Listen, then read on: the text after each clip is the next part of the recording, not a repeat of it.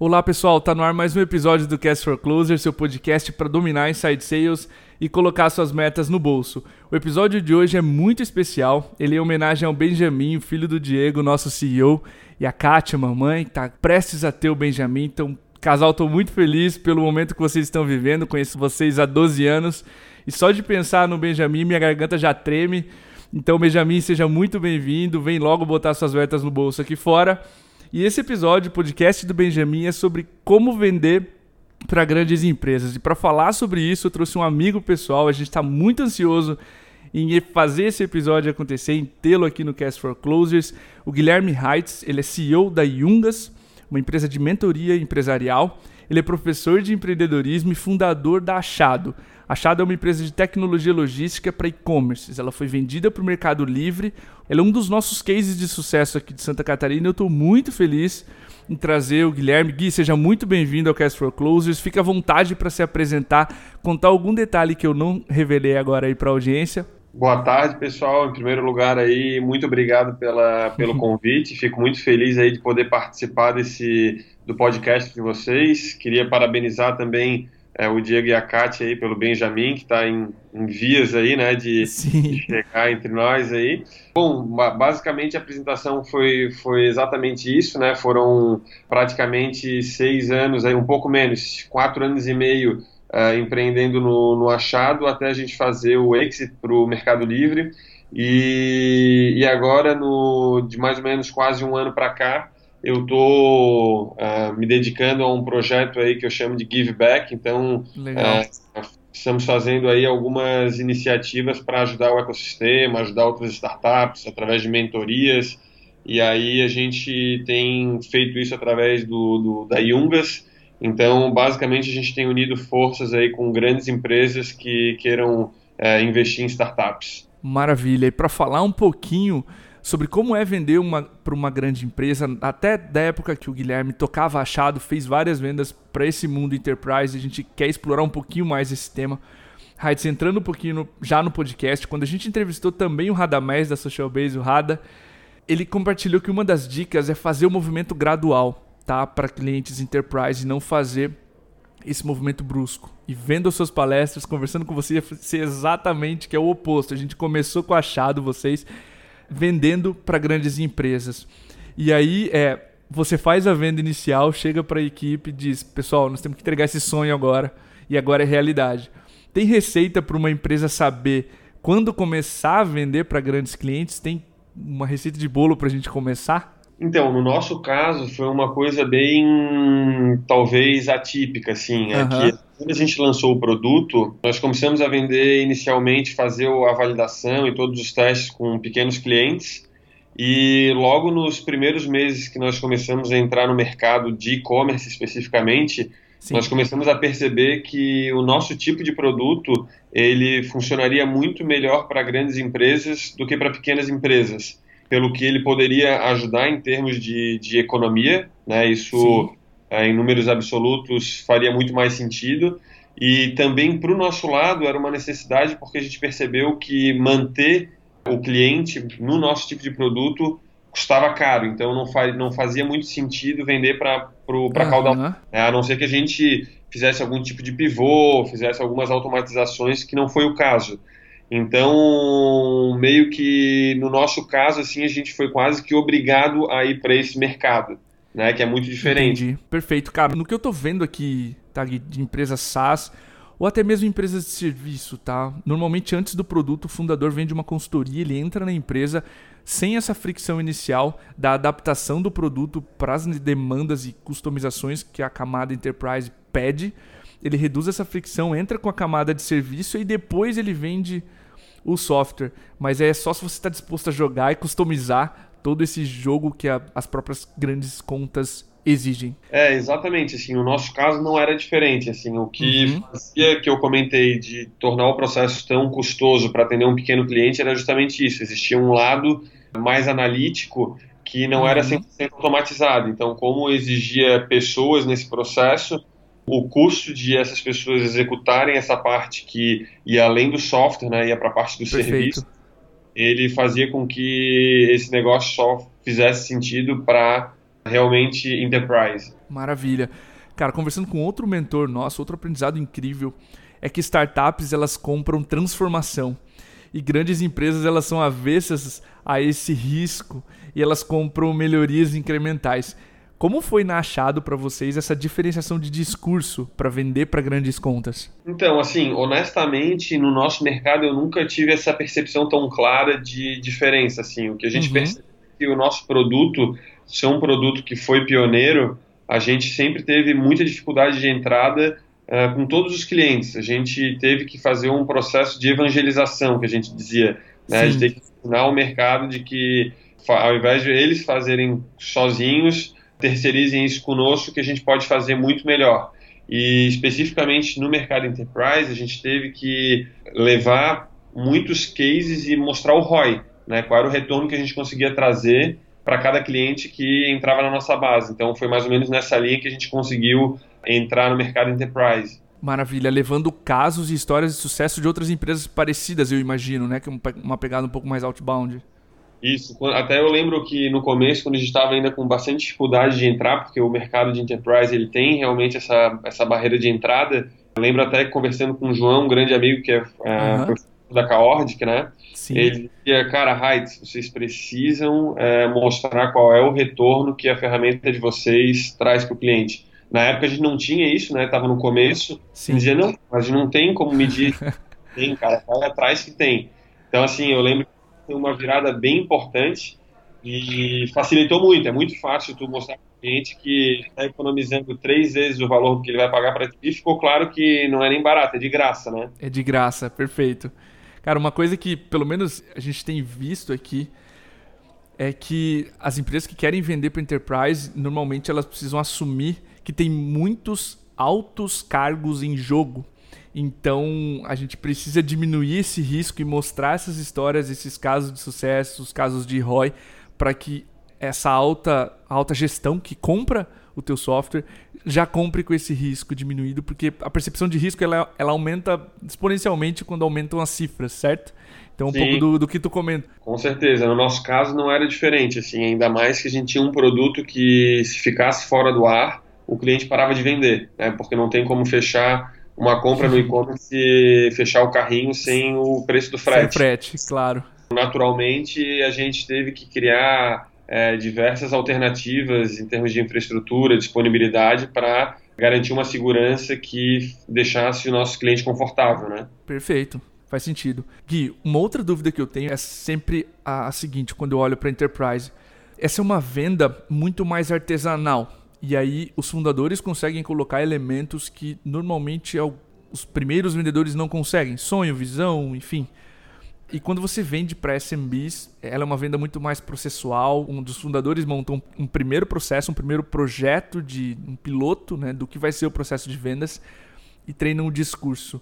Isso muda demais no enterprise. Como é que você lidou se teve que passar esse conhecimento da venda enterprise para um novo vendedor?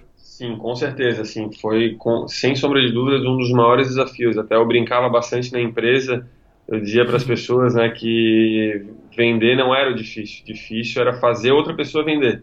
Né? Sim. É, é, quando a gente aprende a vender, a gente comemora tudo e aí depois chega aquela próxima etapa que é fazer um time inteiro vender.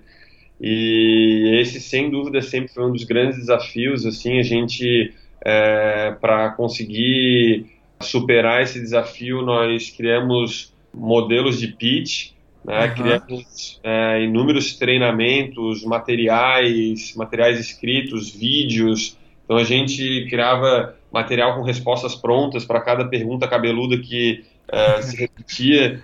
E, e, e, aí, com o tempo, o vendedor ia ganhando mais conhecimento na área, ia ficando com mais autoconfiança, ia replicando muito do que ele via e aí as coisas começavam a acontecer, assim. Mas também é uma coisa que mudou muito foi quando a gente conseguiu ter um, um orçamento maior para também contratar pessoas mais experientes. Isso também fez bastante diferença, assim. Putz, faz total sentido. Eu, eu ia comentar isso logo agora. É, essa é uma venda que normalmente exige um talento um pouquinho mais sênior, porque esse cara não pode ter medo de falar o preço, esse cara não pode ter medo de passar a confiança, ele vai falar com uma alta gestão, então ele tem que parecer já alguém mais experiente. Então era, era essa minha dúvida. Faz sentido isso mesmo, então, de trazer talentos mais sêniores para esse tipo de venda. Não, totalmente, assim, a gente é, meio que aprendeu um pouco apanhando né, essa tese, mas ela realmente ela é bem importante, assim, porque quanto mais crítico é o comprador e mais ele exige respostas, mais importante ter um grau de maturidade grande do vendedor que está na, né, na frente dele para responder as perguntas. Maravilha. Gui, ainda sobre um pouco do que a gente comentou de fundadores, uma vez fechado esse cliente grande, normalmente os termos eles são muito mais rígidos e severos. Esse grande cliente que é o telefone do fundador, ele quer, quer um SLA, um nível de acordo de entrega firmado em contrato, enfim, os termos são muito mais decisivos. E o que para mim é muito perigoso, mas quase que inevitável, é o time ser dimensionado, a estrutura da empresa dimensionada em função desse grande cliente. Como não fazer disso uma armadilha para o empreendedor? É, então, é, na verdade é até difícil, assim, né? O histórico nosso, no, nesse período aí que a gente passou vendendo para Enterprise, a gente perdeu alguns clientes aí uhum. por, por entender que o que ele queria colo colocar no contrato era muito espartano e ultrapassava o inserido bom senso, vamos assim dizer. Sim. Então, mas eu acho que a melhor forma que o empreendedor pode se proteger é tendo realmente uma excelente assessoria jurídica, assim. É, acho que isso é fundamental, assim. Acho que tem dois uh, profissionais no, no, processo aí do empreendedorismo que não podem ser subestimados. Um é o advogado e o outro é o contador, né? Acho que são uh, dois protetores ali e que quando essas lacunas não estão bem preenchidas, a gente acaba, é, até às vezes por ignorância, estando com risco que a gente nem tem noção, né? Então, uhum. teve uma assessoria jurídica que foi bem, bem restrita, assim, bem crítica com relação a essas coisas e deixando bem claro qual era o tamanho do risco que a gente correria. Então, chegamos a perder deal aí de 30 mil de MRR, cara. isso isso para o empreendedor deve doer, né? Porque você vende uma solução para um mercado já mais restrito em função do tamanho. Deve ser algo que você pensa muito, né? Antes de. É terrível, não, não só para o empreendedor, né? Para o vendedor que está ali trabalhando aquele claro. deal. Ele, o custo de aquisição é caríssimo, então o cara está ali 8, 10 meses trabalhando aquele deal. e aí acaba que chega no final o advogado diz não, não tem condições de fazer desse jeito e aí cancela tudo e o, e o cliente vai para o concorrente ainda. Então ah, é imagino pesado. Cara, eu tava lendo um post do Jason Lankin e quando eu pensei nessa pergunta para você, me veio esse post na hora sobre churn para enterprise, tá? Me acompanha no raciocínio dele. Ele disse que quando você usa o termo churn para SMBs ou para negócio self-service, faz total sentido, porque ele dá, uma, ele dá uma noção de quase ausência de culpa ou que fosse inevitável. Por exemplo, é inevitável o Spotify perder X mil usuários por mês. Mas ele diz que churn é um termo errado para falar para enterprise, porque enterprise ela não dá um churn simplesmente, ela demite você.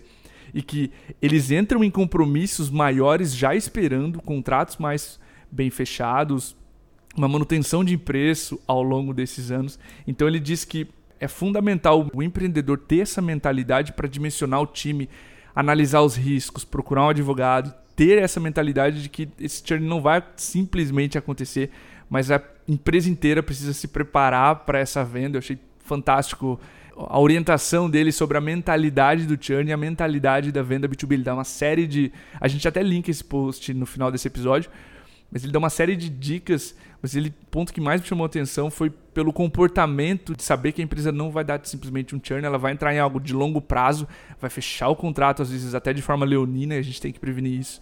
É, na verdade, assim, o que eu acabo percebendo é que Muitas vezes o enterprise ele, ele é um excelente caminho, uma excelente forma de encurtar o teu caminho para o break-even, né? Tu, uhum.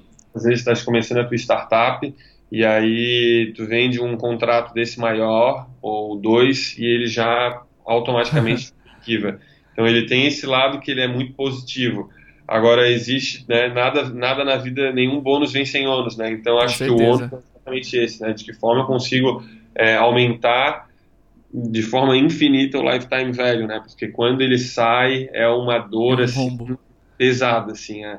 Então, só que isso faz parte do jogo, né? Então, o empreendedor também ele, a forma que ele tem de se proteger, tentar fechar com vários grandes para que ele não tenha uma concentração de receita tão absurda num único cliente. Eu acho que esse é o ponto uh, fundamental, assim, de quem trabalha com enterprise. Né? Então, a gente vê muita empresa, isso é, é até Sim. mais a gente imagina, que 50% da receita depende de um único cliente. Pô, isso é, é pesado, assim. Uhum. A gente também durante o nosso processo e conhecemos muitas empresas locais, nacionais e tem cases de fora também do país que também passaram por isso e é sempre um desafio. Tu tens ali praticamente um sócio contigo. Exatamente. Tu tocou exatamente no ponto que eu queria trazer. Eu acho que o balanço financeiramente mais saudável é não ter, tipo, 100 clientes pequenos e um grandão. E, porque isso é um pé na margem, um pé no barco, isso receita, né, para dar errado.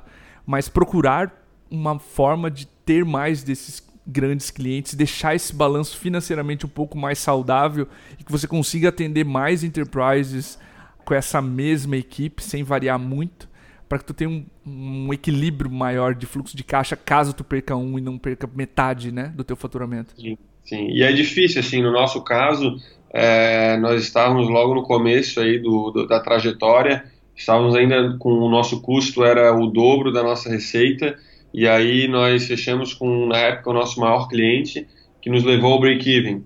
Uhum. E que foi toda uma comemoração, tal, no dia seguinte da comemoração, favorado que metade da minha receita vinha do, do de um único cliente. Então, é, é, é realmente um desafio muito grande e às vezes o teu cliente cresce mais rápido do que tu, então o ticket cresce mais rápido que a própria empresa consegue fazer a venda para outras empresas e diluir a participação dele dentro do, do teu portfólio. Então é, é um desafio interessante, assim. Entendo, entendo. Cara, tem alguma coisa que eu ainda não te perguntei e que se alguma empresa está começando a querer colocar o pé no, no mercado enterprise, a vender para grandes contas, tem algo que eu não te perguntei que tu gostaria de deixar de mensagem final ou de conselho para essas empresas? Então, eu acho assim, Diego, que eu, muitas vezes eu vejo a startup tentando encontrar a solução para o problema e não o problema primeiro e depois a solução, né? Bem ali a, o típico erro no, no customer development, assim. Uhum. Então, eu vejo que para quem tem interesse de entrar nesse mercado, é bem importante primeiro entender, fazer uma validação, é, gastar mesmo sola de sapato na validação do problema é, entender perfeitamente o que, que vai de fato gerar valor para esse cliente grande. E aí Faz depois sentido. entrar naquilo de cabeça, sabe? Então, uhum. acho que essa talvez seja a mensagem aí que eu deixaria para a galera. Cuidar muito desse product market fit dentro desse mundo enterprise, já sabendo dessa necessidade de customização que ele vai ter, certo? Isso, exatamente. Tu tocou no ponto que eu quero chegar. Assim, é, hoje, qual que é o grande desafio? A gente, é, quem trabalha com grandes clientes sabe que ele demanda muitas vezes um nível de customização que pode inviabilizar uhum. a escala desse produto. Então, esse equilíbrio é muito importante. Então, por isso que muitas vezes é importante a gente entender a demanda desse grande cliente se ela se encontra semelhante em outros grandes clientes. Né? Senão que a gente tem um, um produto para um único cliente. Faz total sentido. E isso vai ser sola de sapato para muitos clientes ao mesmo tempo, para descobrir esses padrões e não tentadoramente fechar com o primeiro e bolar um produto Exato. totalmente desenvolvido para o primeiro. Exato, porque na prática, cara, nunca vai ser. Não é binário, né? A gente sempre uhum. vai ter dificuldade, vai ter que customizar alguma coisa para um grande cliente, fato, mas o, o problema está o quanto a gente faz isso, né? Então, isso o problema é quando essa exceção vira regra. E Sim. aí está o grande desafio. Eu consegui entender qual é o 80% do meu produto que serve para todo mundo e permitir que essa customização não passe desses 20%, entendeu? Entendi. Quando a gente entrevistou o Jason Link, ele falou exatamente isso. Até o Slack tem gaps de feature para o mundo enterprise. Então, o gap de feature vai existir a tua vida inteira, tu vai ter que ter um bom CTO, um bom VP de produto para analisar e saber o que é mais importante na fila. Mas tu vai ter uma vida de produto deficiente em features e, e o, a, a, grande jogo é escolher no meio dele. Sempre, sempre, acredito, cara. É, não conheço uma empresa que venda para enterprise que nunca tenha feito uma, uma customização, assim. Isso Sim. é, não sei, deve existir, claro, mas é, deve ser raro. É, com certeza deve ser exceção e não regra. Exato. Heights, muito obrigado, cara. Foi uma aula para mim, Enterprise aqui. Tenho certeza que para a audiência também vai ter aprendido com as tuas dicas. Espero que tu tenha gostado de participar. A gente já tava já há algum tempo tentando encontrar essas agendas. Obrigado de novo pela participação, pelo teu tempo, que eu sei que agora é escasso, ainda mais com, com o surgimento da Yungas. E fica à vontade para voltar uma próxima vez. Imagina, cara, eu que agradeço, peço desculpa aí pela correria, a gente demorou para conseguir fazer isso. Imagina. Legal, também aprendi bastante aí com vocês e fico à disposição para quando precisarem de novo aí a gente trocar mais uma, fazer mais um bate-bola aí. Valeu, obrigado. Um de bola. Obrigado, Raids, um abração. Valeu, pessoal, até a próxima.